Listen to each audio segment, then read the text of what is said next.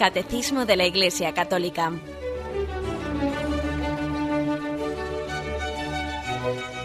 Un programa dirigido por Monseñor José Ignacio Munilla, Obispo de San Sebastián.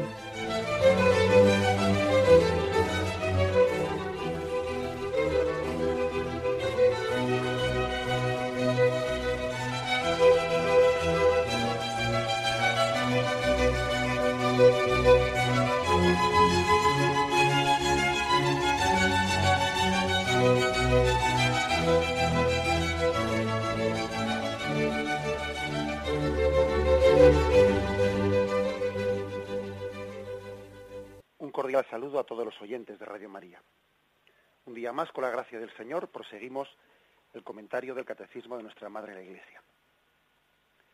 Estamos hablando de la economía eh, sacramental, de lo que es la liturgia como misterio, misterio que revela y descubre pues lo que es la riqueza eh, del misterio divino para con nosotros. Y ayer hablábamos de, un, de un título impresionante que dice que la liturgia es obra de la Santísima Trinidad la Santísima Trinidad, la intimidad entre el Padre, el Hijo y el Espíritu Santo se nos descubre y se nos entrega también a través de la liturgia. Ayer, leíamos el texto de Efesios 1, 3, 6, en el que se habla del plan, del designio divino, ¿no? de, hacernos partícipes de su intimidad. Bueno, pues hoy proseguimos a partir del punto 1078. Dice así, bendecir es una acción divina que da la vida y cuya fuente es el Padre. Su bendición es a la vez palabra y don, benediccio, eulogía. Aplicado al hombre este término significa la adoración y la entrega a su Creador en la acción de gracias. Es decir, para explicar esto, en lo que es la bendición. Hay dos formas de entender la bendición. Una es la descendente y otra es la ascendente. Eh, la bendición descendente es la acción de Dios Padre, la acción divina, en la que se nos da la vida. Se nos da la vida de la cual Dios Padre es el fuente, es la fuente. Cuando la Iglesia nos bendice, con ello está queriendo hacer un signo externo de cómo Dios Padre da la vida.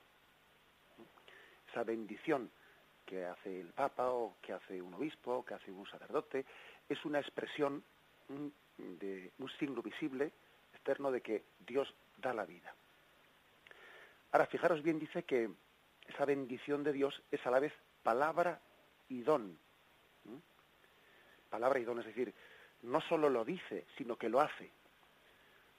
Dios no solo te dice, te doy la vida, es que lo hace, lo realiza, ¿eh? lo realiza. También la Iglesia, cuando da la bendición, no solo dice que Dios te está bendiciendo, o sea, no solo te, te da una palabra, es que te da también una, la vida misma te la está dando. Es, mm, es por lo tanto la dimensión descendente, ¿eh? es la dimensión descendente, la bendición tiene este sentido y es acción divina que transmite la vida, que transmite la vida. También hay una dimensión ascendente, sin embargo, ¿eh? que es lo que dice la segunda parte de este punto breve que hemos leído. Aplicado al hombre, aplicado al hombre, este término significa la adoración y la entrega a su creador en acción de gracias. ¿eh? O sea que visto de, abajo arriba y no de arriba abajo, o sea, de abajo arriba, para nosotros la bendición es yo bendigo a Dios, ¿eh? bendigo a Dios. Quiere decir que le adoro, le doy gracias, me entrego a Él como una criatura se entrega al Creador. En este caso, cuando decimos que la bendición es en el sentido ascendente, claro, entonces no significa dar la vida, nosotros no le damos la vida a Dios, no, eso sencillamente significa que le adoro, le doy gracias. Si os fijáis también en la liturgia, hay estos dos tipos distintos de bendiciones. Hay bendiciones que son mm, claramente descendentes, pues por ejemplo cuando la Iglesia dice te pedimos que bendigas eh, a, tus siervos aquí presentes y el sacerdote hace una señal de la cruz y, y sin embargo hay otras bendiciones ascendentes. Por ejemplo, cuando se dice, Padre, te bendecimos porque has sido grande con nosotros, etcétera, es una dimensión ascendente de, de, expresión a Dios Padre de, mm, en la que se le da gracias, que hay que distinguirla de la, de la bendición descendente. ¿eh? Las bendiciones descendentes suelen darlas generalmente por los sacerdotes o los, diáconos, ¿no? Aquellos que también al tener el ministerio sacerdotal, sacerdotal, pues expresan especialmente esa dimensión, mm, bueno, pues están representando también a Cristo cabeza, a Cristo cabeza que bendice a sus a los miembros de su cuerpo. Sin embargo, las, las mm, bendiciones ascendentes, pues las puede hacer cualquier persona, también por supuesto un sacerdote, pero también un padre de familia, etcétera, etcétera. ¿eh? Bien, mm, no es que no es que una dimensión descendente no pueda hacerla un seglar, o sea, la Iglesia prohíba a un seglar hacer una bendición descendente, ¿no? No, porque también mm, cuando, por ejemplo, un padre puede bendecir a un hijo y le puede decir que te bendiga Dios Padre, etcétera. Bien, ¿eh? o sea, es decir, esa, esa bendición también es descendente, pero especialmente se le ha reservado a los sacerdotes y a los diáconos, pues ese sacramental del bendecir, es decir, de hacer un signo externo para comunicar la acción divina que da la vida, que da la vida. ¿eh? El ministerio sacerdotal, especialmente esa expresión del don de, de lo alto que viene a la tierra y por eso se le reserva más la bendición descendente. ¿eh? Y todos nosotros que tenemos el sacerdocio común, estamos llamados a ser adoradores y por eso eh, todos nosotros estamos llamados a bendecir a Dios, a adorar a Dios, a dar gracias a Dios. ¿eh? Esta es quizás la, el matiz que se puede hacer entre la bendición descendente o ascendente que está explicada en la página, perdón, en el punto mil 1078. Bien, lo meditamos brevemente antes de pasar al siguiente punto.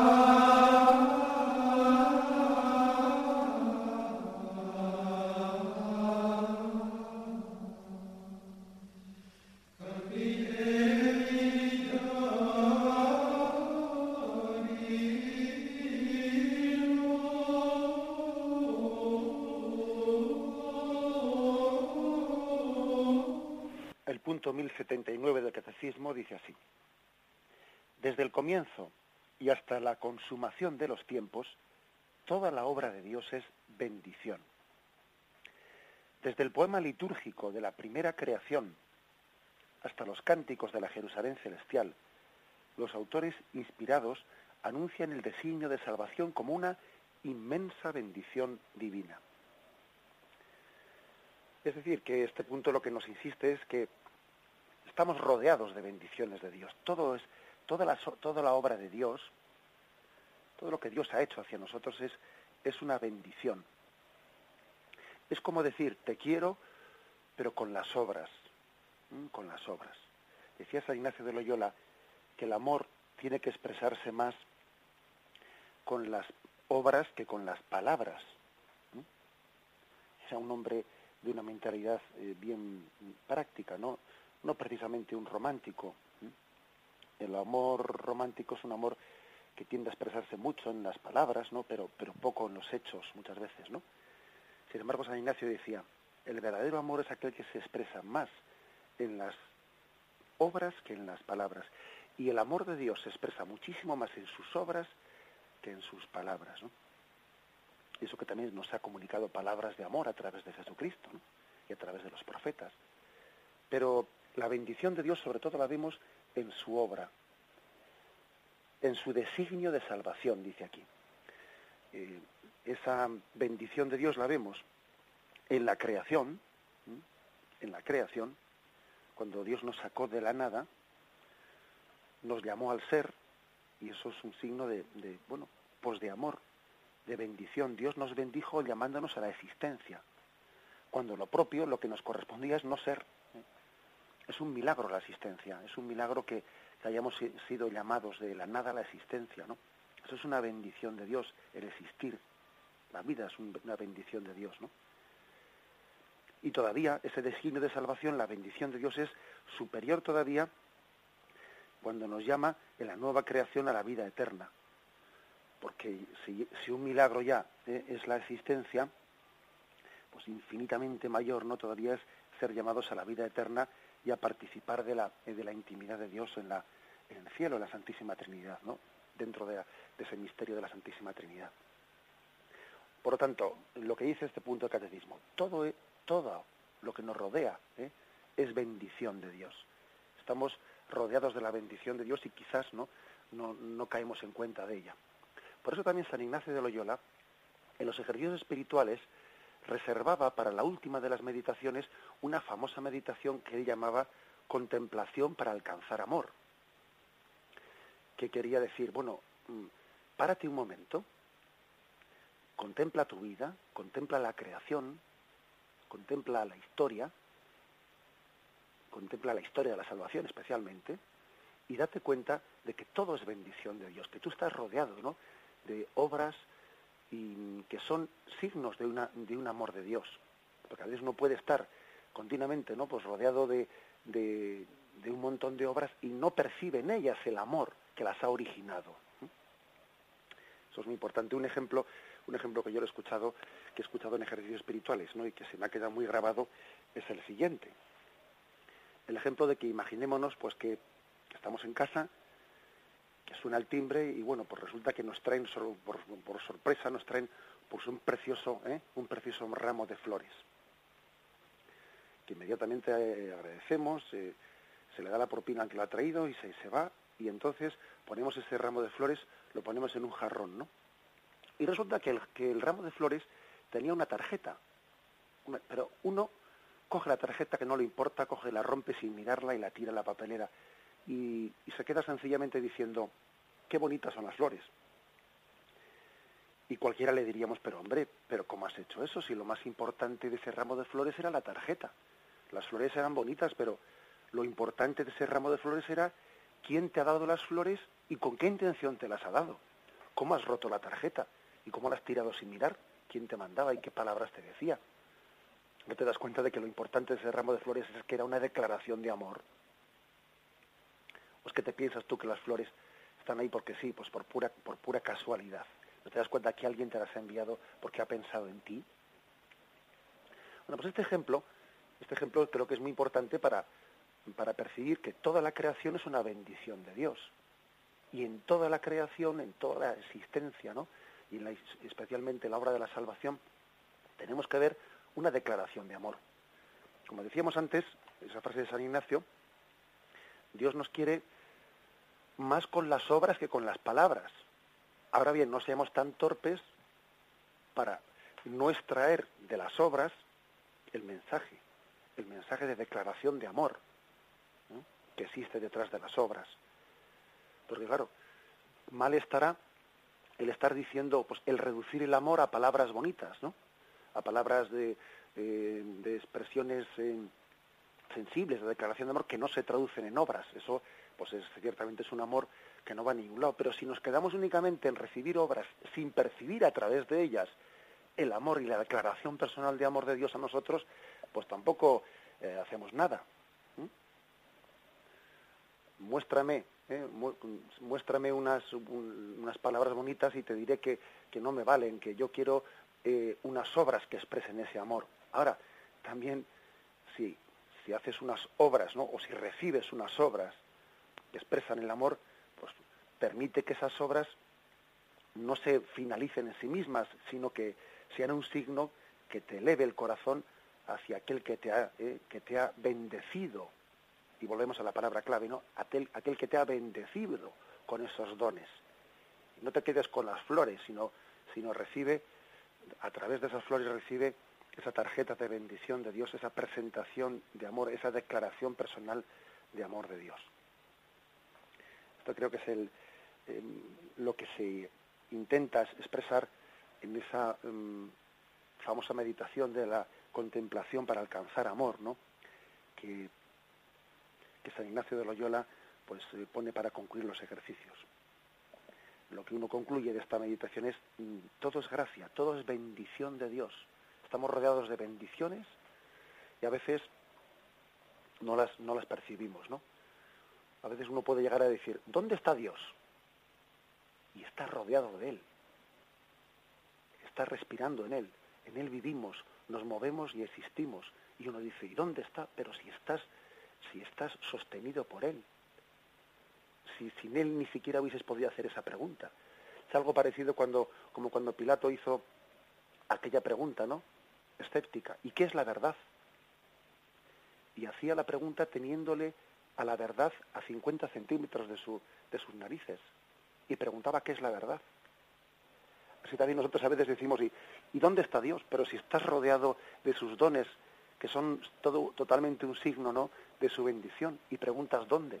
Si eres como un pez que pregunta por dónde está el agua, o como un pájaro que dice dónde está, dónde está el aire, pero si estás rodeado de él, si todo es una bendición de Dios, ¿no te das cuenta?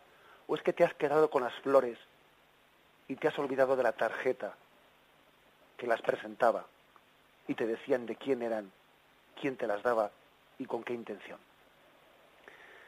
Bien, vamos a meditar pues este punto 1079 y seguimos enseguida.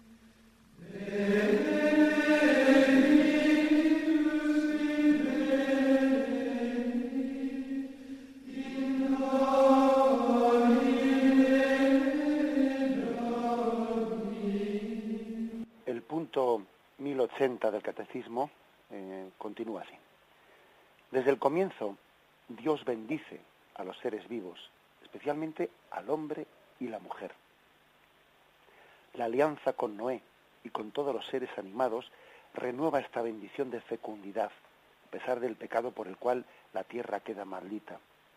Pero es a partir de Abraham cuando la bendición divina penetra en la historia humana que se encamina que se encaminaba hacia la muerte para hacerla volver a la vida, a su fuente.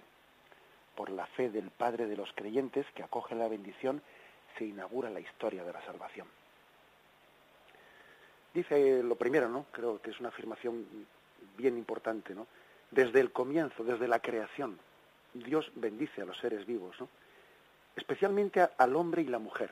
¿eh? Yo creo que hoy en día tiene mucha importancia esto. ¿eh? Me vas a permitir que haga una, una aplicación concreta, ¿no? A nuestros días de, este principio del catecismo. Dios bendice a todos los seres, ¿no? Especialmente al hombre y la mujer. Esto en distintos momentos el catecismo lo subraya. Es decir, Dios no quiere eh, de igual forma eh, a, todos los seres creados, no, no los quiere de igual forma. Al hombre le quiere por sí mismo y al resto de los seres creados les quiere para el hombre. ¿eh? O sea, el hombre el hombre es querido por Dios en sí mismo y Dios quiere todas las cosas porque si no las hubiese querido no existirían.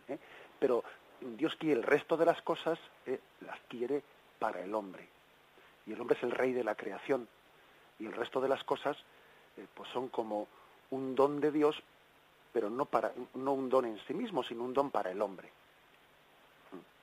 Algo, algo importante que hoy en día fácilmente se nos se nos olvida, ¿eh? se nos olvida.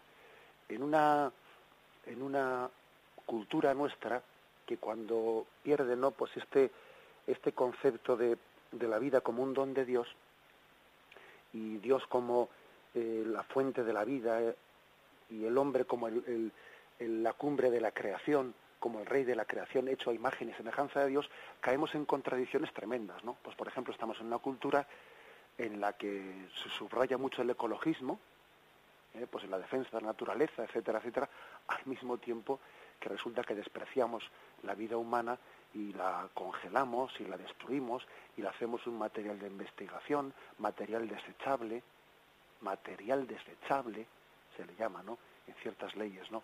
Al ser humano en su fase embrionaria. ¿eh? Esta es la gran contradicción. No, darse cuenta que dentro de la creación hay distintos grados de dignidad. Recientemente hemos visto, hemos visto en España, pues todo un ejemplo clarísimo, ¿no? De a dónde lleva esta falta de, claridad, ¿no? En entender que el hombre es imagen y semejanza de Dios y que el hombre es querido es querido por sí mismo ¿eh? y, que, y que no se puede comparar el hombre al resto de la creación. Y me refiero a que como en el Parlamento eh, español ha sido presentada una iniciativa, una iniciativa de, apoyo o de adhesión, adhesión por parte de, del Parlamento español al proyecto conocido como Gran Simio. Gran Simio que es un, un proyecto en el que se, se quiere extender, se dice, ¿no? Los derechos, el, concepto de persona y los derechos también humanos, ¿no? Se quieren extender pues a los simios, a los eh, pues a las distintas especies de, del mono, ¿no? Diciendo que están en peligro de extinción y bueno, pues que sencillamente comparten ellos con nosotros pues los genes eh, en un tanto por ciento altísimo, diciendo que igual pues el genoma, el mapa del genoma de, de un chimpancé o de un mono pues eh, es, similar al del hombre a un 98-99% y que por lo tanto ese concepto de especie que hemos hecho nosotros distinguiéndonos ¿no? de, eh, de los monos, pues es una, una especie de, de, frontera artificial que nosotros nos hemos creado, que en la biología no hay tal frontera y que por lo tanto pues eh, lo que hay que hacer es extender el derecho, el, concepto de, de, persona y que se respete sus derechos y tal, tal, tal, tal, ¿no? Bueno, pues ese es un poco el, proyecto que se ha presentado en el Parlamento español y que imaginamos que se aprobará, ¿no? Bueno, y, dice uno, ¿qué, ¿qué, actualidad tiene, qué actualidad tiene frente a este cacao mental en el que estamos, ¿no? ¿Qué actualidad tiene, pues, esta doctrina expresada, que por una parte es de sentido común, ¿no? Pero está claro que el sentido común, si no es iluminado, si no es iluminado por la revelación de Dios, con el paso del tiempo acaba por oscurecerse y tenemos que dejar que el sentido común sea iluminado por la revelación pues para pues para que no lo, destrocemos no fijaros dice Dios bendice a los seres vivos pero especialmente al hombre y la mujer es decir porque el hombre y la mujer son queridos por Dios por sí mismos porque tiene con ellos una relación personal que no puede tener con el resto de los seres porque no son personas ¿eh? son animales. Que también el animal eh, ojo eh hay que decir tener un animal como con desprecio, no, el animal también pues es un es un ser de Dios, pero no es un hijo de Dios, pero no tiene esa imagen y semejanza de Dios, no tiene esta capacidad de relación personal, ni entre ellos ni con Dios, claro, ¿eh? porque hay una eh, hay una mm, riqueza tremenda en el hombre, ¿no? Julián Marías, todavía recientemente fallecido, ¿no? Julián Marías decía que qué importante es eh, que los sacerdotes hablemos y prediquemos de la existencia del alma. Porque al final, mucho hablar de los derechos del hombre, de los derechos del hombre, pero es que si no afirmamos la existencia del alma, al final los derechos del hombre no se sustentan en nada.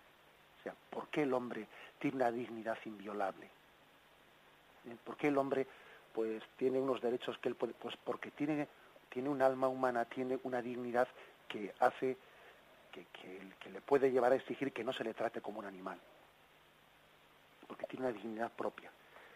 Fijaros cómo la Sagrada Escritura esto es, es expresado de muchas, de muchas formas, ¿no? Dios mm, va creando mm, poco a poco va creando eh, la creación y reserva para lo último al hombre. El hombre es como la cumbre de la creación.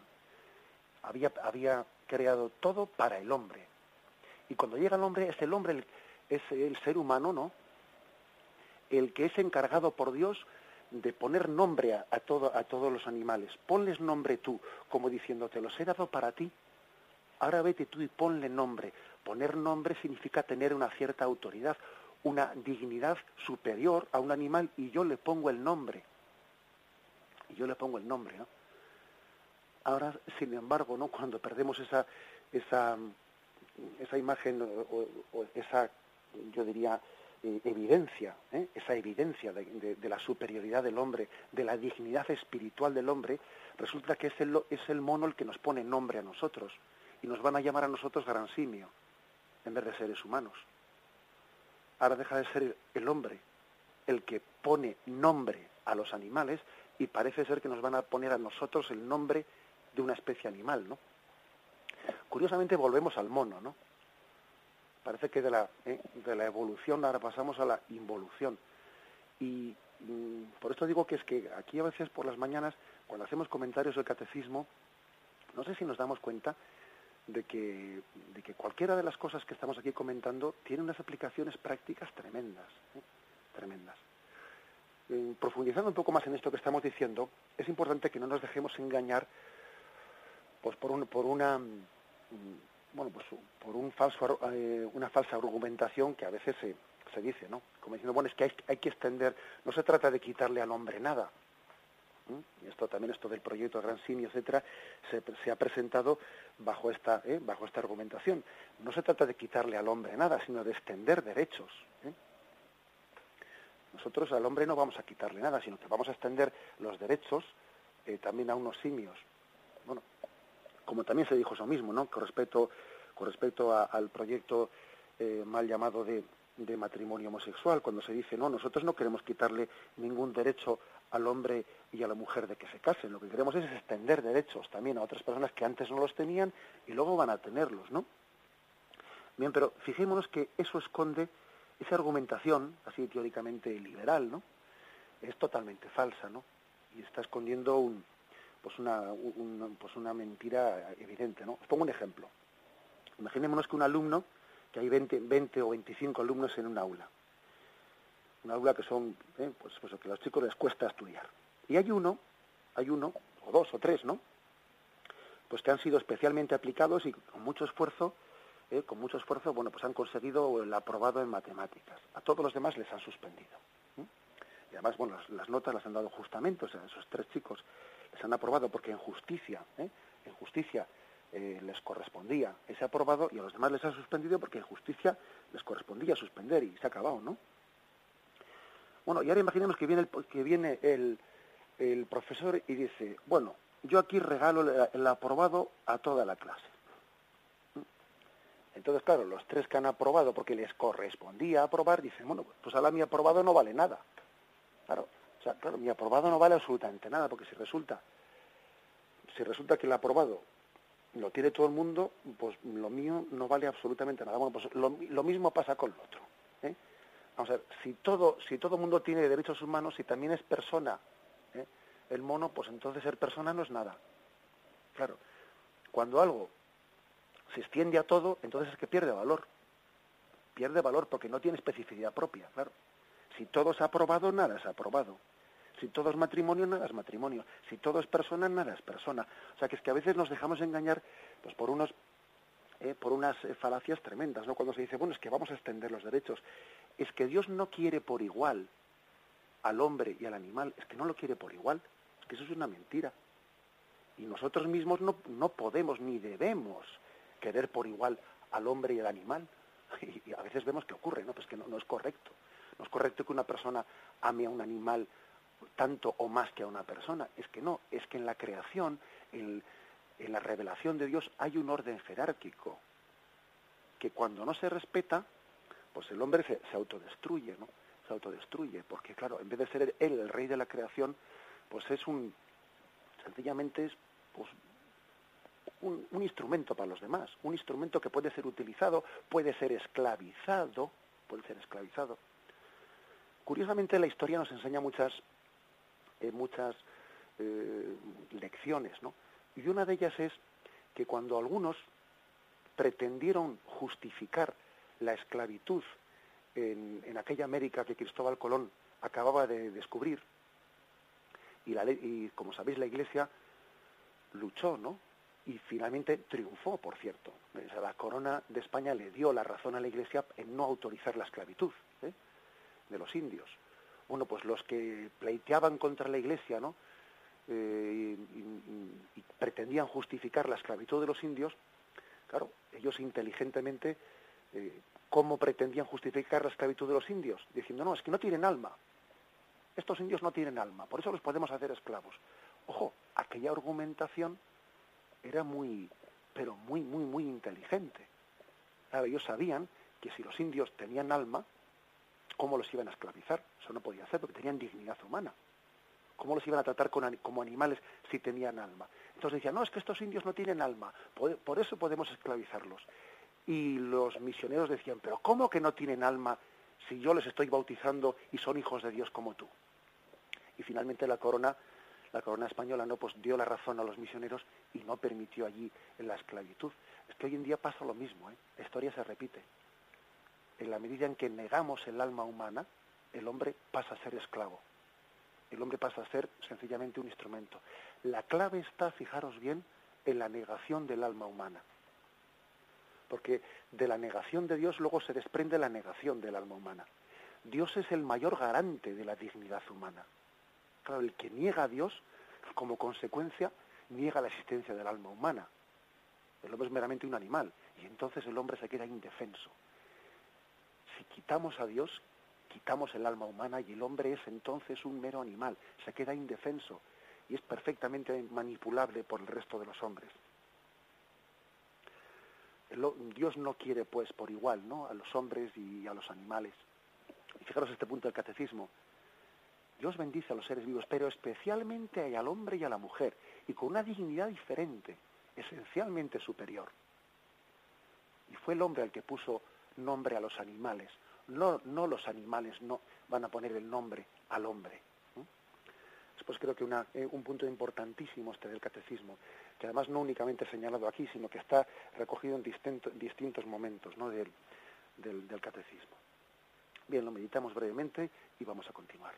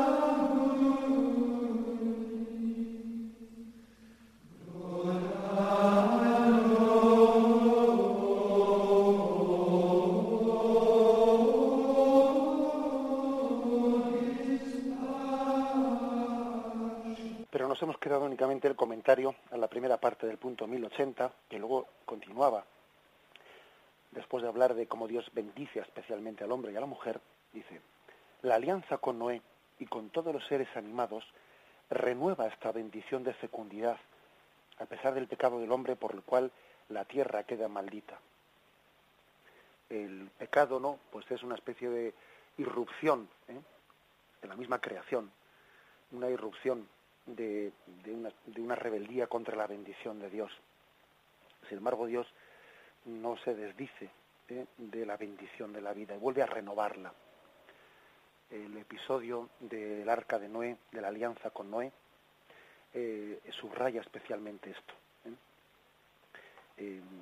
a través de ese, de ese hecho, que además está, digamos, un poco pues fijado en la prehistoria, de alguna manera, es dentro, está dentro de lo que podemos llamar libros prehistóricos. Bueno, pues sencillamente no es que nos interese tanto exactamente, pues es posible que igual hubiese algún hecho, algún hecho, mm, alguna memoria por parte de quien escribió ese, ese libro.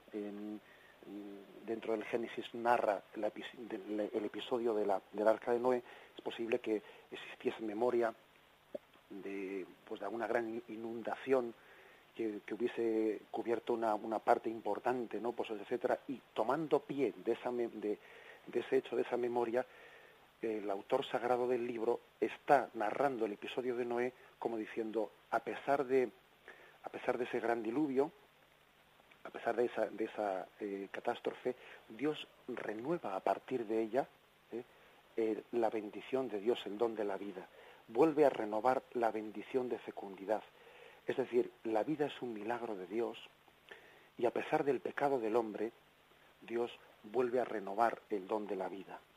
Es el milagro de la vida de la cual Dios no se desdice eh, a pesar de nuestro pecado. La fecundidad es un don de Dios, ¿eh? es lo que más se subraya aquí en, el relato de la alianza de Noé. La fecundidad es un, don, es un don de Dios. parece que el pecado ha sido como una rebelión ¿no? Contra, contra Dios, que es fuente de la vida, pero Dios, sin embargo, ha querido salvar un resto.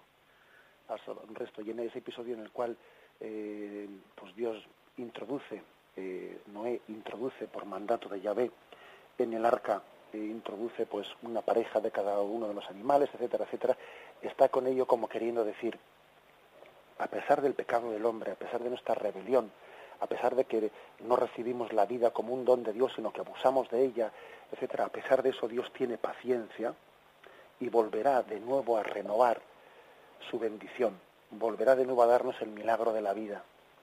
Eh, no se, no se arrepentirá de habernos bendecido, continuará bendiciéndonos.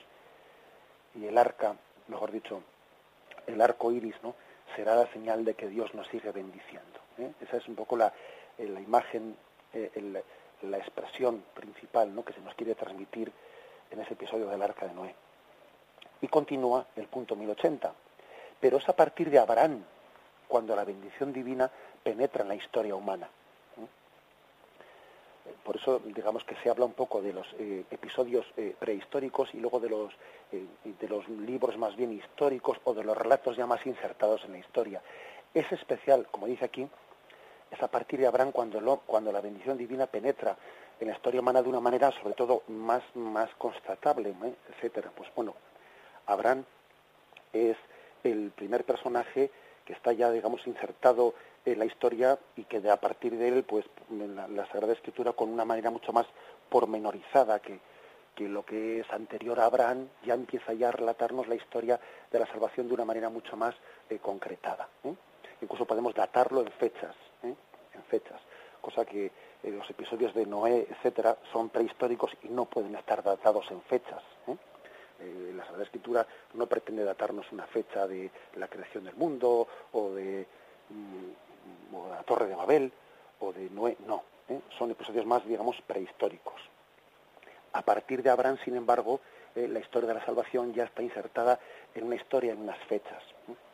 Bien, pues dice aquí que es especialmente a partir de Abraham, cuando Dios penetra en la historia humana, una historia humana que se encaminaba hacia la muerte y Dios se adentra en la historia humana para hacerla volver a la vida. O sea, es una especie de, de santa injerencia de Dios. ¿eh? O sea, eso que decimos, pues se, se, ha ingerido, sí, sí, pues bendita injerencia de Dios, ¿no? Que se ha metido en nuestra historia porque veía que esa historia iba encaminada hacia la muerte y se ha metido en ese, en ese proceso para cambiar el transcurso de la historia, ¿no? Diciendo, si tú te estás encaminando a la muerte, yo me voy a introducir en tu historia, ¿no? Me voy a ingerir, bendita injerencia, ¿eh? en tu historia para que, aunque respete tu libertad, porque siempre lo voy a hacer en respeto de tu libertad, quiero reconducir con mi bendición. Esta historia que se encamina hacia la muerte por el pecado, quiero reconducirla a la vida. Bendita injerencia ¿eh? de Dios nuestro Padre de Yahvé a través de Abraham y, sus descendientes. Por la fe, por lo tanto, ¿no? Abraham, padre de los creyentes, dice aquí, acoge la bendición y se inaugura la historia de la salvación. ¿Mm? Bueno, de alguna manera sabemos que la historia de la salvación comienza la creación del mundo. O sea, la, mera creación ya era una bendición de Dios. Pero especialmente, ¿eh? en un sentido más, ¿eh? si quieres, más, más, propio, más restringido, pues es especialmente a través de Abraham, donde comienza la historia de la salvación. Por eso que he dicho que ya es una historia que está más fechada, más concretada la historia, y no tanto que sean unos relatos eh, más prehistóricos que no, podemos eh, datarlos o fecharlos con tanta precisión.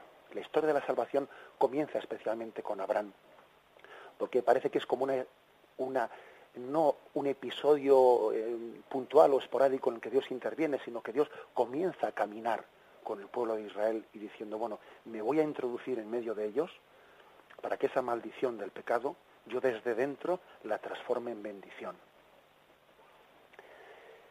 Bien, vamos a dejar aquí eh, el punto 1080 con el que concluimos la explicación del catecismo de hoy. Continuaremos mañana, Dios mediante. Bien, me despido con la bendición de Dios Todopoderoso. Padre, Hijo y Espíritu Santo, descienda sobre vosotros. Alabado sea Jesucristo.